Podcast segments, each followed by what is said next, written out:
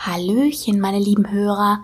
Bevor es mit der heutigen Interviewfolge losgeht, möchte ich euch einmal noch darauf hinweisen, dass dieser Podcast natürlich nicht die Fachanwaltsberatung in eurem Fall ersetzt. Das soll er auch nicht. Ich erhebe auch nicht den Anspruch, das zu tun.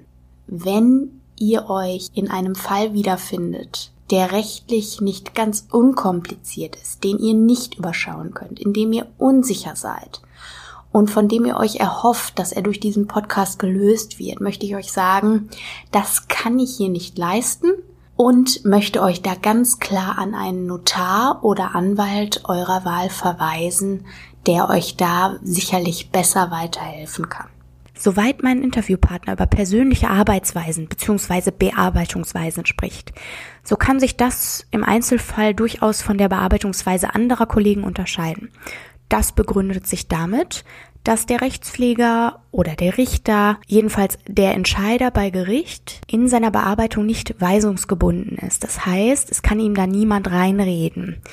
Er ist durch die Rechtsprechung und das geltende Gesetz in seiner Bearbeitung insoweit eingeschränkt und muss sich an diese Dinge halten, soweit aber im Rahmen von geltendem Recht und Gesetz die Entscheidung begründbar ist, ist jeder Kollege berechtigt, nach freiem Ermessen zu entscheiden. Das nur als kleiner Hinweis nebenbei. Und ansonsten wünsche ich euch ganz viel Spaß mit der heutigen Folge.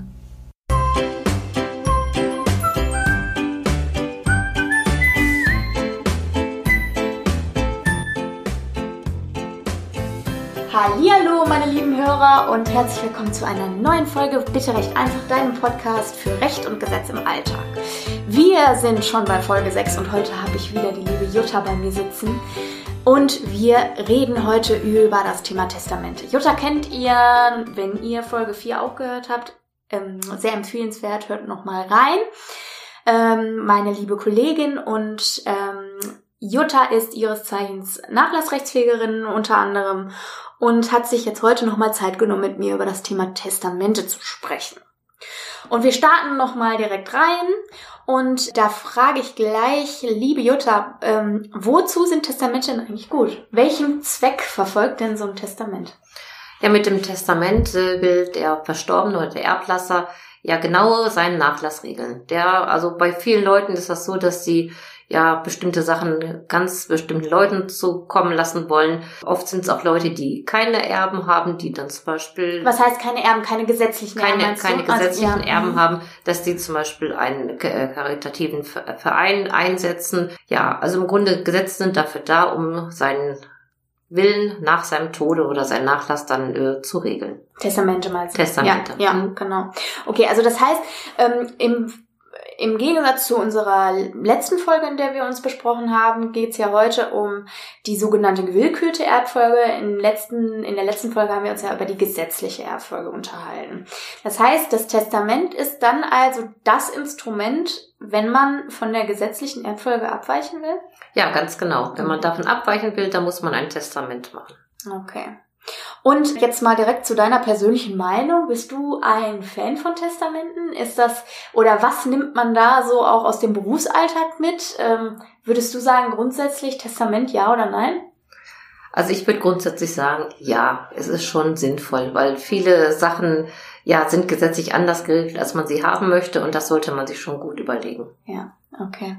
Also da möchte ich direkt auch sagen, ich bin da absolut deiner Meinung, äh, weil man einfach viel zu viel erlebt, was, äh, was durch ähm, falsch verstandene gesetzliche Erbfolge irgendwie vermurkst wird oder eben, wie wir auch letzt in der Folge 4 darüber gesprochen haben, wo du auch sagtest, du bist äh, einfach häufig der Hiobs-Botschaftsüberbringer, weil die Leute eben ihr Glauben aufgesessen sind.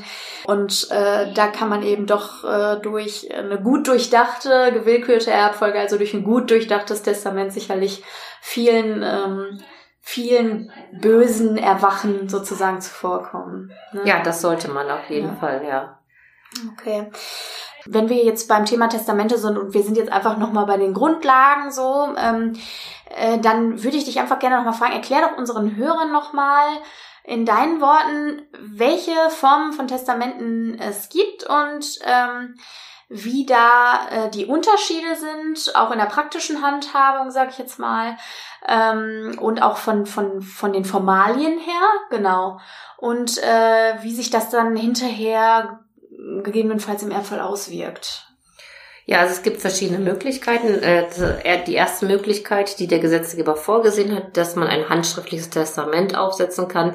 Äh, da muss wirklich alles äh, von Hand geschrieben werden und damit kann man also ja seinen letzten Willen auch so niederschreiben. Würdest du sagen, dass das ein, ein häufiger Irrglaube ist? Dass man Testament auch, also ein handgeschrieben, privatschriftliches Testament, so heißt es ja auch, ja. dass man das auch ähm, zum Beispiel mit dem Computer oder der Schreibmaschine machen kann? Ja, das äh, leider. Oder wir haben es oft, wenn die äh, die Oma oder die Mutter nicht so gut schreiben kann, dass die Töchter das dann oh. aufsetzen ja. und mit ihrer Handschrift und die Mutter das nur unterschreibt und das ist dann leider nicht wirksam. Es äh, okay. äh, hat auch schon äh, Sachen gegeben, dass die äh, äh, dass Testamente ausgegeben wurden und äh, da teilweise Schriftzüge vorgedruckt waren. Und äh, wenn man wirklich nicht alles mit der Hand schreibt, ist es unwirksam. Also Vorsicht vor solchen Sachen. Es muss alles wirklich von eigener Hand geschrieben sein. Okay. Das äh, ist vom Gesetzgeber so vorgesehen. Okay. Äh, dann gibt's noch die Möglichkeit, ein notarielles Testament äh, eben zu errichten. Da gibt es auch äh, zwei Möglichkeiten. Wie gesagt, man sucht einen Notar auf. Da kann man dann mit dem Notar das Testament bei ihm aufsetzen. Er beurkundet das. Oder man kann aber auch äh, das darf man auch ruhig mit Schreibmaschine machen, seinen letzten Willen aufsetzen und dann äh, guckt sich der Notar das an und äh, nimmt das dann als den letzten Willen in seine Urkunde auf ah, und, okay. und bescheinigt dann, dass das äh, dein oder der letzte Wille ist. Ja, und dann gibt's auch noch eine besondere Möglichkeit für Ehegatten, das ist das gemeinschaftliche Testament. Da muss man aber dann auch äh, beachten, dass es muss eine wirksame Ehe bestehen, also die Leute müssen mhm. verheiratet sein. Das so die, Scheidung darf nicht im Raume stehen, so. Ne? Ja, genau. Ja, und äh, da hat der Gesetzgeber auch denen die Möglichkeit gegeben, auch in Form eines handschriftlichen Testaments gemeinsam, das, das bedeutet, ein Ehegatte schreibt das handschriftlich und der andere schreibt dann drunter, das ist auch mein Wille und okay. unterschreibt dann auch. Ne? Okay, und ähm, das können aber nur die Eheleute machen?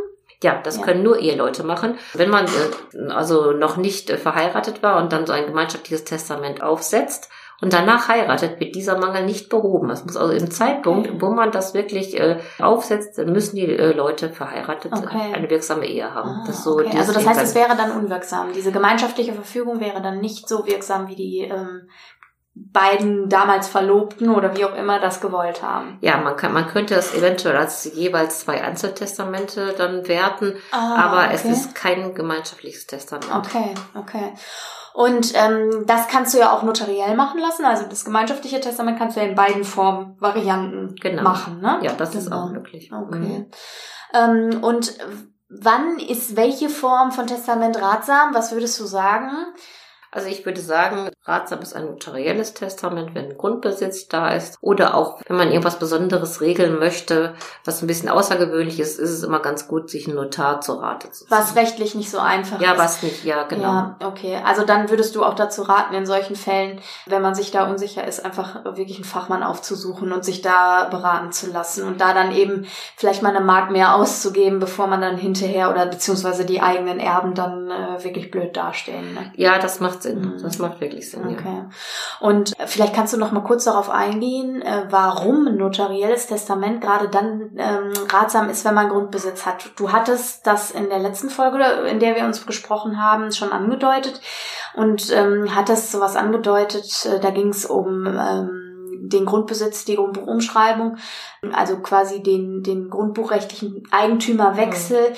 äh, und dass man eigentlich einen Erbschein dafür braucht. Was ist denn, wenn man ein notarielles Testament hat? Wie ist das dann? Also angenommen, äh, jemand verstirbt, hatte Grundbesitz und hatte ein notarielles Testament tatsächlich äh, und setzt in dem notariellen Testament von mir aus tatsächlich seine gesetzlichen Erben ein. Wir nehmen jetzt einfach mal Mutter, Vater, Kind, der Vater stirbt und setzt seine Frau äh, und das gemeinsame Kind äh, je zur Hälfte zu erben ein, wie auch immer. Wie ist es dann? Also der verstirbt und hinterlässt ein notarielles Testament mit dieser Verfügung. Ja, dann reicht das aus, wenn dieses notarielle Testament vom Nachlassgericht eröffnet wird und gemeinsam mit dem Eröffnungsprotokoll äh, ersetzt dieses notarielle Testament den Erbschein. Das heißt, okay. es erspart den Erben den Antrag auf den Erbschein. Also das heißt, die Erben müssen in diesem Fall nicht nochmal gesondert zum Nachlassgericht, um dort einen Erbschein zu beantragen. Genau. Ah, okay. Gut, äh, das heißt, äh, du sagtest jetzt gerade zusammen mit dem Eröffnungsprotokoll, das bedeutet, die Erben bekommen äh, nach der Eröffnung eine Niederschrift oder also so ein, ein, ein Protokoll darüber, ähm, was bei nach, bei, beim Nachlassgericht gemacht wurde. Und was kriegen die von dem Testament? Kriegen die jetzt das Original oder äh, was kriegen die da? Das Original des Testaments verbleibt äh, beim Nachlassgericht. Okay. Äh, aber die Erben bekommen dann eben eine beglaubigte Abschrift von dem Testament. Von dem also das ist eine beglaubigte Kopie dann ja, mit einem Stempel drauf? Mit, ja, oder? genau. Ja, okay. Äh, verbunden mit dem Eröffnungsprotokoll. Okay. Okay, und das reicht dann aus, das würde dann so einem Grundbuchamt zum Beispiel reichen, um diese Grundbuchumschreibung dann vorzunehmen. Wenn da eine ganz klare Erbfolge ja. äh, drin steht, dann reicht das voll und ganz aus. Okay, okay. Dann äh, heißt das ja, das sind dann auch im Grunde vorgezogene Kosten, wenn ich das richtig sehe, oder? Weil äh, die Kosten für den Erbschein, die sind ja dann hinfällig am Ende, ne? Genau, die kann man sich dann sparen. Okay. Also das heißt, wenn äh, Mama und Papa jetzt äh, schon vor äh, zu Lebzeiten beim äh, Notar notariell ein Testament machen, dann sparen sie mir als Tochter sozusagen die Kosten, die ich für den Erbschein hinterher bezahle. Genau, ja. weil der Erbschein dann nicht mehr erforderlich okay. ist. Okay, ja, das ist auch gut zu wissen. Gut, genau. Äh, wir hatten jetzt gerade schon mal darüber gesprochen, dass ein Testament ja nicht wirksam ist, wenn du ein privates aufsetzt, äh, wenn du das computergeschrieben machst. Ne? Gibt es noch andere Fehler, andere Schwierigkeiten, die häufiger mal auftreten? Irgendwelche auch vielleicht unklare Formulierungen oder irgendwas, was dann, was dann immer murksig ist am Ende? Ja, mit den unklaren Formulierungen ist natürlich so eine Sache. Ne?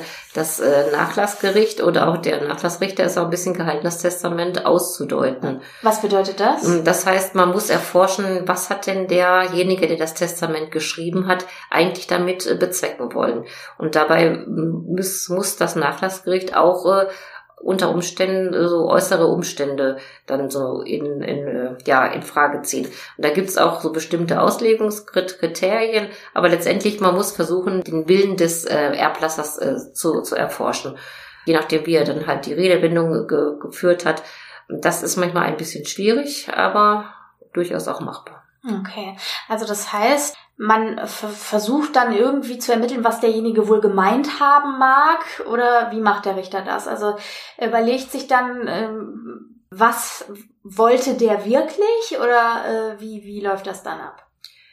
Ja, also gut, erstmal den Wortlaut guckt man sich an, ne? Und mhm. wenn der ein bisschen unglücklich gewählt ist, dann muss man eben halt versuchen, anhand anderer Umstände, wenn man vielleicht weiß, äh, dass äh, die Enkelkinder immer dem Opa sehr wichtig waren und wenn da so eine Formulierung drin ist, äh, die dann nicht so ganz eindeutig ist. Äh, die aber auf die Enkel die, hindeuten ja, könnte. Oder, dass man dann schon dann denkt, ach ja, der wollte, dass der Enkel zumindest okay. einen Anteil äh, bekommt, ja. Also es ist halt ein bisschen schwierig. Und man ist also das heißt, man forscht dann auch in der Familie, zu, also unter Umständen, man fragt dann die Leute auch oder wie, wie würde das dann laufen?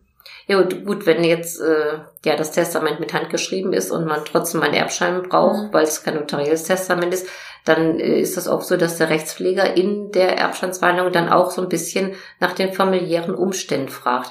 Weil der Rechtspfleger muss sich dann, weil er ja auch einen, Wirk, einen wirksamen oder einen ein anderer aufnehmen muss, der dem Richter so ein bisschen äh, ja auch Anhaltspunkte gibt, auch halt äh, bestimmte Punkte abfragen, wie die, die Verhältnisse waren. Okay. Oder man sagt dann, ja, der Erblasser hat bestimmte Sachen einfach, äh, es war immer ein gutes Verhältnis und er hatte, äh, es wäre im, im Interesse des Erblassers gewesen, wenn das Enkelkind auch einen Teil bekommt. Okay, also das heißt, du hast das Testament ja dann schon eröffnet, du hast es schon gelesen. Ja ähm, und du weißt um die Unklarheiten im Testament und greifst genau. dem Richter sozusagen vor, indem du, beziehungsweise greifst ihm nicht vor, er äh, ist derjenige, der das am Ende dann ausdeuten muss, äh, nicht äh, der Rechtspfleger, aber du ähm, guckst dir das insofern an, als du feststellst, welche Unklarheiten da bestehen könnten und versuchst schon damit aufzuräumen innerhalb des äh, Gesprächs mit den Angehörigen. Ja, manche Sachen kann man einfach im Gespräch besser klären, als wenn man, wenn es äh, eben halt schriftlich geht. Okay. Wenn ich die, wenn man die Leute dann da hat, dann kann man mit denen so ein bisschen sprechen. Und äh, ja, okay. ich hatte letztens mal einen Fall da gehabt, äh, da kam ein junger Mann aus der Schweiz und da hatte der ähm, Testator äh, eine, der war verheiratet und war auch noch verheiratet, hatte aber eine eine Lebenspartnerin. Äh, Hintergrund war, die erste Frau wollte sich auf gar keinen Fall scheiden lassen. Aha. Aber äh, ja, aber und der, der, dem hat er stattgegeben, ja, aber er wollte auch seine Lebensgefährtin bedenken. Und wenn man dann so ein bisschen so den Hintergrund weiß, dann wusste man auch, warum manche Sachen halt so waren. Und dann hatte er ah. seiner äh, Lebensgefährtin äh, ein Grundstück, ein bestimmtes Grundstück aus seinem Erbe. Er hatte noch mehr gehabt, er war recht wohlhabend, hatte ein bestimmtes Grundstück der Lebensgefährtin vermacht hat er aber dann auch gesagt, aber wenn sie nicht mehr stirbt, soll es wieder zurück in die Familie gehen. Ah. Also da sind dann manchmal schon mal ganz interessante Gedankengänge. Ja, okay, okay. Ja, gut. Wir haben ja jetzt darüber gesprochen, was man für Fehler bei der Errichtung von Testamenten machen kann oder wie es äh, auch um unklare Formulierungen steht und so weiter. Aber es gibt ja noch so ein Kernthema bei Testamenten, was viele Leute sicherlich beschäftigt. Und das ist sicherlich auch das Thema Enterbung. Kann ich denn jemanden tatsächlich enterben? Ja, das kann man und äh, da gibt es auch verschiedene Formen. Entweder man spricht es im Testament ganz klar aus, äh, mein Sohn soll enterbt werden, aus dem, dem Grunde, keine Ahnung, oder äh, indem man einfach andere Erben einsetzt, außer dem, den Sohn. Dann ist, ist, ist der Sohn auch, auch enterbt. Also die Möglichkeit äh, besteht auch. Und ähm, kriegen die dann tatsächlich gar nichts, die Leute, die eigentlich gesetzliche Erben wären? Dafür haben wir den Pflichtteil. Ah, das hat okay. der Gesetzgeber, der war dann doch nicht ganz so hart. Mhm. Der hat dann eben halt für den Fall vorgesehen, wenn man eben halt vom ausgeschlossen ist, aber doch äh, erbteilsberechtigt wäre, dann bekommt man den Pflichtteil. Okay. Also das heißt, wir haben ja uns in der vorletzten Folge darüber unterhalten, ähm, wie hoch der Pflichtteil da ist und äh, auch wer ihn bekommt. Und wir sind ja da zu dem Entschluss gekommen, beziehungsweise haben da einfach nochmal ähm, beleuchtet, dass äh, die gesetzlichen Erben, die tatsächlich pflichtteilsberechtigt sind, ja nur die Erben in gerader, äh, die Verwandten in gerader Linie sind, also die Eltern und äh, die ähm, Abkömmlinge, das heißt die Kinder beziehungsweise die Enkel, je nachdem, wer da noch so noch lebt, und äh, der Ehegatte oder die Ehegattin. Ähm, das heißt also, wenn ich jetzt, wie, wie ist denn jetzt die Konstellation angenommen, ich habe nur noch Geschwister und das wären meine gesetzlichen Erben aber ich enterbe die, weil ich sage, ich möchte mit denen nichts zu tun haben, das soll alles an äh, das Tierheim gehen oder sowas. Sind die denn dann noch pflichtteilsberechtigt? Nicht, oder? Nein, die sind dann nicht mehr pflichtteilsberechtigt. Okay. Nein, also das heißt, die kriegen tatsächlich nichts, die sind enterbt, Punkt. Ja. Okay. Und ähm, es gibt ja noch verschiedene andere Voraussetzungen, unter denen ähm, man tatsächlich auch jemanden, der pflichtteilsberechtigt wäre, enterben könnte. Aber das sind ja ganz kuriose Fälle, die treten wahrscheinlich auch äh, in der Praxis nicht so häufig auf. Was ist das denn? Also was steckt denn dahinter? Ja, die gibt es äh, tatsächlich. Das sind auch so richtig äh, Härtefälle, die auch ein bisschen schockierend sind. Da hatte ich äh, in der Vergangenheit einen Fall gehabt, da hat der äh, junge Mann seine Mutter umgebracht. Der war psychisch krank und ah, äh, die, ah, okay, also der Sohn wäre der Erbe gewesen, aber er hat seine Mutter tatsächlich umgebracht. Er hat die Tatsache okay. umgebracht und äh, das ist dann so ein Fall, wo der Gesetzgeber sagt, das ist äh, eine, ein Fall von Erbunwürdigkeit und er erbt dann nicht. Und äh, da erlebten noch die, also Oma und Opa von dem jungen Mann und auch von der, oder die Eltern von der Erblasserin, also äh, mhm. und die äh, mussten ja das dann eben geltend machen. Okay. Das war schon ein sehr schockierender, ja. trauriger Fall. Ja. Also.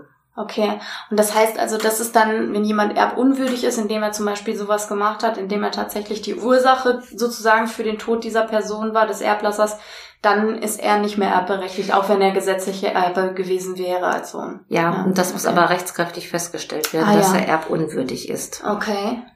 Das macht dann der Richter, oder? Das macht der Richter. Ja. Die Elternheit muss dann den Antrag stellen und der Richter Ah. muss das dann feststellen und äh, er ist dann quasi durch diesen rechtskräftigen äh, Erb- und Würdigkeitsbeschluss Enterbt worden. enterbt worden. Genau. Ah, okay, okay. Äh, ja, ähm, es gibt ja verschiedene Sachen darüber hinaus, äh, die man im Testament anordnen kann. Ähm, das Enterben ist ja sozusagen eigentlich nur ein Randeffekt. Eigentlich gibt's ja viel wichtigere Dinge, über äh, die man äh, da verfügen möchte. Vor allem natürlich, wer die Erben sind. Aber ich habe ähm, äh, mit meinen Hörern äh, schon äh, besprochen, ähm, dass es ja eine Faustformel gibt sozusagen, die man sich merken kann, nämlich Eva für ähm, die Erbeinsetzung, das Vermächtnis und die Auflage, die man eben verfügen darf im Testament. Also grundsätzlich sind es ja diese drei Dinge, die man ähm, verfügen kann. Und im Rahmen der Auflage hatte ich da in meiner Sachfolge so kurz den Testamentsvollstrecker erwähnt. Und jetzt einfach nochmal die Frage, wie ist das denn eigentlich rein praktisch? Was macht denn so ein Testamentsvollstrecker? Was ist das überhaupt? Wofür braucht man einen Testamentsvollstrecker? Ja, der Testamentsvollstrecker wird äh, vom Erblasser eingesetzt. Oft ist das so, wenn wirklich äh, viele Immobilien vielleicht äh, zum Erbe gehören oder auch andere, äh, vielleicht auch Aktien oder so Sachen, dann können, wird oft dann ein Testamentsvollstrecker eben be, äh, beauftragt. Und ja, der setzt quasi den Willen des Erblassers durch. Der übernimmt dann quasi so die Führungsposition von allen Erben. Solange der wirkt, können die anderen über ihr Erbe nicht verfügen, sondern der Mhm. verwaltet das erstmal.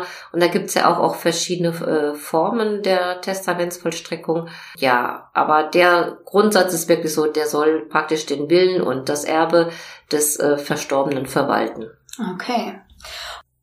So, dann äh, gibt's ja noch verschiedene andere Sachen. Wir reden ja jetzt gerade so ein bisschen darüber, was man alles im Testament festlegen kann. Na, Wir haben ja jetzt gesprochen über Testamentsvollstrecker, über Enterbung, ne, Erbeinsetzung. Nehmen wir mal folgenden Fall an. Also ich bin äh, verheiratet, im Grunde in einer glücklichen Ehe, aber ich äh, würde jetzt ein gemeinschaftliches Testament mit meinem Partner aufsetzen und ich sterbe jetzt als Erster.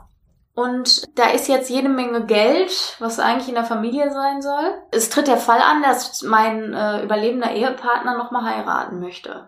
Dann wäre es ja so, haben wir ja schon gelernt, dass nach gesetzlicher Erbfolge der Ehegatte immer mit drin hängt in der Erbfolge. Ne? Und äh, was wäre denn jetzt meine Möglichkeit, um das Erbe in meiner Familie zu halten? Also in dem Moment, wo ich sterbe, geht ja mein Geld über zum Teil auf meinen Ehepartner. Und der hat ja dann ähm, sozusagen einen Teil meines hinterlassenen Vermögens in seinem Vermögen und das würde ja wiederum auf den neuen Ehepartner übergehen. Wie kann ich das vermeiden? Wie kann ich dafür sorgen, dass das von mir vererbte Geld in meiner Familie bleibt? Ja, da gibt's tatsächlich eine Möglichkeit. Man nennt das die Wiederverheiratungsklausel. Also für den Fall kann der äh, Erblasser dann ja bestimmte Vorkehrungen treffen. Das ist natürlich sehr kompliziert. Wenn man sowas vorhat, sollte man das lieber durch äh, ja jemand äh, zuziehen, der einen ein bisschen da äh, ber- berät und äh, unterstützt. Okay. Also das heißt, du würdest sagen, in so einem Fall dann äh, lieber zum Notar, notarielles Testament äh, sollte in so einem Fall ähm, gemacht werden, am besten. oder? Ja, also ich würde mir da schon ein bisschen Hilfe holen, weil Okay. das schon sehr kompliziert und umfangreich ist. Ja, okay. Also ich denke auch, es ist besser, wenn wir da nicht genauer drauf eingehen. Sagen wir mal so, es dauert lange, bis man das im Studium versteht und das dann in so einem Podcast kurz mal zu erklären, ist äh, eine schwierige Kiste. Aber einfach nur so als Randinformation. Es gibt die sogenannte Wiederverheiratungsklausel, das wäre eine Vortre Vorkehrung, die man treffen kann, um ähm, einem solchen Fall wie vorhin geschildert vorzubeugen. Genau, wir haben ja schon viel über Pflichtteile gesprochen und wem der zusteht und in welcher Höhe und so weiter und so fort. Und jetzt sind wir ja immer noch beim Testament und den Anordnungen, die wir treffen können. Und wir gehen jetzt mal von dem Fall aus, wir haben wirklich also ein schönes Grundstück mit einem freistehenden Häuschen. Das ist ja heutzutage gerade bei der aktuellen Immobilienwertlage absolut, also enorm viel Geld wert. Und alles Geld, was äh, zurückgelegt war, ist bislang durch die Eheleute, von denen jetzt einer gestorben ist, leider ähm, in dieses Haus investiert worden. Das heißt, wir haben da wirklich einen richtigen, einen richtigen Betonschatz stehen. Ansonsten ist aber keine Kohle da. Nach äh, den Beerdigungskosten ist nichts mehr auf dem Konto. Und wir haben ja jetzt trotzdem Pflichtteilsberechtigte. Wir haben, wir nehmen an, wir haben jetzt ein Testament gemeinschaftliches Testament, die Eheleute haben sich gegenseitig zu Erben eingesetzt. Und es gibt aber noch einen Sohn oder eine Tochter oder so. Ähm, und die hätten jetzt natürlich einen dicken Pflichtteil zu erwarten. Wenn wir jetzt von der Hälfte des Erbteils ausgehen und wir gehen jetzt davon aus, wir haben den absoluten Standardfall, die sind ohne Ehevertrag verheiratet, dann wäre ja halb halb, Ehegatte halb, Kind halb. Beim ähm, Pflichtteil haben wir gelernt, es ist der halbe ähm, gesetzliche Anteil, das heißt die Hälfte von der Hälfte wäre das Viertel. Es würde ihm ein Viertel zustehen. Wenn wir jetzt ein Haus haben mit einem Wert von 400.000 Euro, dann würden dem Kind 100.000 Euro zustehen. Das Aber ist es Menge. ist keine Kohle da. Ja. Wie kann ich mich denn vor sowas schützen, bevor ich dann in meiner Not das Haus, in das ich so viel rein investiert habe und in dem ich bleiben möchte, weil ich da mein Leben mit meinem verstorbenen Mann, Frau, was auch immer verbracht habe? Ja, man kann im Testament die äh, Kinder ganz dezent darauf hinweisen, dass sie es bitte unterlassen sollen. Okay. Also das nennt man im Fachbereich die Pflichtteilsstrafklausel. Das äh, ist dann so, dass wirklich dann äh, darauf hingewiesen wird, wenn die Kinder wirklich ihr Pflichtteil fordern, dass sie enterbt sind, dass sie also wirklich okay. sonst nichts erben und äh, ja, das machen die Notare, glaube ich, ganz gerne und äh, das, das, das wirkt wohl, glaube ich, auch. Okay, okay. Also das ist ja dann oft im Zusammenhang mit der Erbeinsetzung nach dem Letztversterbenden. Ne? Also die Konstellation wäre dann ja, ähm, das haben meine Hörer auch schon gelernt in meiner letzten Folge, wo es unter anderem auch darum ging, was ein Berliner Testament ist. Das wäre ja die klassische Konstellation des Berliner Testaments. Die beiden Eheleute setzen sich als Alleinerben nach dem Erstverstorbenen ein und Schlusserbe wird dann das Kind. Und dann würde, würde die Pflichtteilsstrafklausel ja lauten, äh, wenn du, lieber Sohn, liebe Tochter, nach dem Versterben des ersten von uns deinen Pflichtteil geltend machst und dann eben den Überlebenden von uns zum Auszug und dem Verkauf des Hauses zwingst, dann ist die Strafe, die dir dafür blüht, dass du nach unserem Letztversterbenden, nach dem letzten von uns auch nur den Pflichtteil bekommst. Ne? Das heißt, der wäre ja dann quasi enterbt im Sinne der gesetzlichen Erbfolge, dass ihm dann auch nach der nach dem letztverstorbenen nur noch der Pflichtteil zustimme. Ja. So ist es dann. Ja, ne? genau so ist das. Okay. genau. Also das heißt, er wird zweimal den Pflichtteil kriegen. Einmal nach der Mutter oder dem Vater, je nachdem wer zuerst verstirbt. Und dann eben nach dem anderen Elternteil, der danach verstirbt, auch nur den Pflichtteil. Auch noch den, genau. Okay. Genau. Gibt es irgendwelche Mythen oder Irrglauben rund um das Thema Testamente, mit denen du gerne aufräumen möchtest? Wir haben ja schon über die Fehler beim Errichten gesprochen und ähm, handschriftliche Testamente und dass die nicht computergeschrieben sein dürfen und sowas alles. Äh, Gibt es da noch irgendwas, womit du aufräumen möchtest? Ja, ja gut, also ein Mythos ist, wie man es aus dem Fernsehen kennt, dass der Rechtspfleger oder der Notar die Leute dann zu sich ins Büro einlädt und dann ganz förmlich das Testament eröffnet und dann das Testament vorliest. So ist es in der Praxis nicht. Der Rechtspfleger öffnet das Testament in einer stillen Stunde und äh, setzt darüber ein Protokoll auf und dieses Protokoll wird dann mit dem mit der Abschrift des Testamentes den Erben dann übersandt äh, ja, so wie aus dem Fernsehen, wie gesagt, ist es nicht, weil die Zeit hat das Nachlassgericht nicht. Und der Notar macht es im Zweifel eher auch nicht. Nein, nein. Ähm, also die, die Zeit haben wir nicht. Okay. Nein. Okay. Hast du noch irgendwelche ungewöhnlichen Fälle, von denen du uns erzählen willst? Gibt es irgendwelche interessanten Fälle, irgendwelche Testamente, die dir so, oder Fälle in Zusammenhang mit Testamenten, die dir so spontan in den Kopf springen, wo du sagst, das äh, ist spannend, das möchte ich erzählen. Ja, ich hatte letzte Woche eine Frau gehabt, die ist zu mir gekommen, da ist der äh, Onkel verstorben und äh, sie sagt, ihr Onkel war Pfarrer gewesen und hat seine Haushälterin eingesetzt. Sie konnte mir aber nur eine äh, Kopie dieses Testamentes äh, überreichen. Die Haushälterin sei momentan auch so ein bisschen durcheinander, so leicht anfangende Dement. Und die hatten, nachdem dann der Onkel verstorben war, im ganzen Haus nach einem Testament gesucht. Es waren, waren Schließfächer da, da haben die auch geguckt und dann kamen die von der Bank und hatten in dem Schließfach nichts gefunden. Und als sie dann wieder nach Hause kamen, lag auf einmal ein Ordner geöffnet wo dann dieses, diese Kopie des Testamentes auf einmal auftauchte, in dem die Haushälterin die wohl anscheinend auch über Kontovollmachten und so verfügte, äh, eingesetzt worden war als alleinige Erbin. Ja, die, die waren sehr pflichtbewusst und haben mir diese Kopie abgeliefert. Äh, ja gut, wir müssen es eröffnen und äh, ja, da muss. Aber normalerweise werden ja nur Originale eröffnet. Ja, aber wenn die, wenn die mir ein Eidesstadt versichern, dass sie das Original nicht wiederfinden, dann muss ich auch die Kopie eröffnen. Und äh, das ist dann eine Sache der Ausdeutung und der Wertung des Richters, ah. wenn aufgrund dieses Testamentes vielleicht ein Erbschein beantragt wird. Das ist dann nicht äh, meine Sache, aber ich muss es auf jeden Fall eröffnen ja gut, die Sache ist noch offen. Ich bin gespannt, was daraus wird. Okay. Und äh, gibt es sonst noch irgendwelche Kuriositäten, irgendwelche Fälle, die äh, dir spontan einfallen? Testamente auf Zettelchen, Testamente auf Bierdeckeln oder äh, auf Servietten oder irgendwelche traurigen, besonders traurigen, tragischen, lustigen, was auch immer für. Ja, also das ist mir noch, noch nicht begegnet. Das Einzige, was ich mal hatte, war, dass ähm, ja ja, es ist ein Testament gemacht worden, die Erben haben alle ausgeschlagen und äh, der Erblasser war in irgendwelche äh, Geschäfte mit äh, Grundstücken verwickelt, wo er wohl auch äh, Opfer von Betrug geworden ist. Und äh, nachdem alle Erben ausgeschlagen haben, äh, habe ich eine Nachlasspflegschaft eröffnet und dann, Was ist das, eine Nachlasspflegschaft? Ja, also wenn keine Erben da sind und äh, wenn aber wirklich noch Nachlass da ist, irgendwelche Konten oder Grundstücke, dann äh, muss das Nachlassgericht diese Sachen sichern. Äh, und das machen wir da, indem wir jemanden beauftragen, der hingeht und guckt, was ist noch da und eben auch guckt, wo sind noch Erben, kann ich noch Erben finden. Äh, das ist dann so der Nachlass, äh, das die Nachlasspflegschaft. Also das ist dann ein externer, der dann so eine Art Bestandsaufnahme durchführt genau. und dem Nachlassgericht dann darüber berichtet, Bericht. was da ist und wie das abgewickelt wird und der sich darum kümmert, dass das genau. erhalten bleibt oder äh, dass, es, dass es erhalten bleibt und vielleicht auch vielleicht Schulden, die da noch zu begleichen sind, was weiß ich, Stadtwerke oder sonstige mhm. Geschichten, dass der das dann auch davon zahlt. Und äh, gut. also mich hat dann ein Steuerberater angeschrieben. Äh, in diesem Schreiben hat er geschrieben, ihm wäre zugetragen worden, dass er als Testamentsvollstrecker äh, in, bezüglich dieses Nachlasses eingesetzt worden wäre äh, und legt mir dann äh, einen kurzen Text vor, in dem die, der, Nach der Erblasser auch wirklich unterschrieben hat und da steht auch drin, dass er diesen Steuerberater im Falle, falls ihm etwas zustoßen sollte, äh, auch insoweit beauftragt.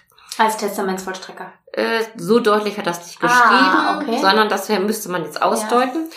Äh, ja, daraufhin habe ich ihn gebeten, mir das Original einzureichen. Und dann hat er mir einen Vertrag über irgendwelche Immobiliengeschäfte äh, ja über, übermittelt und auch eben diesen diesen Text, den er mir schon in Kopie gegeben hat. Und das habe ich jetzt eröffnet.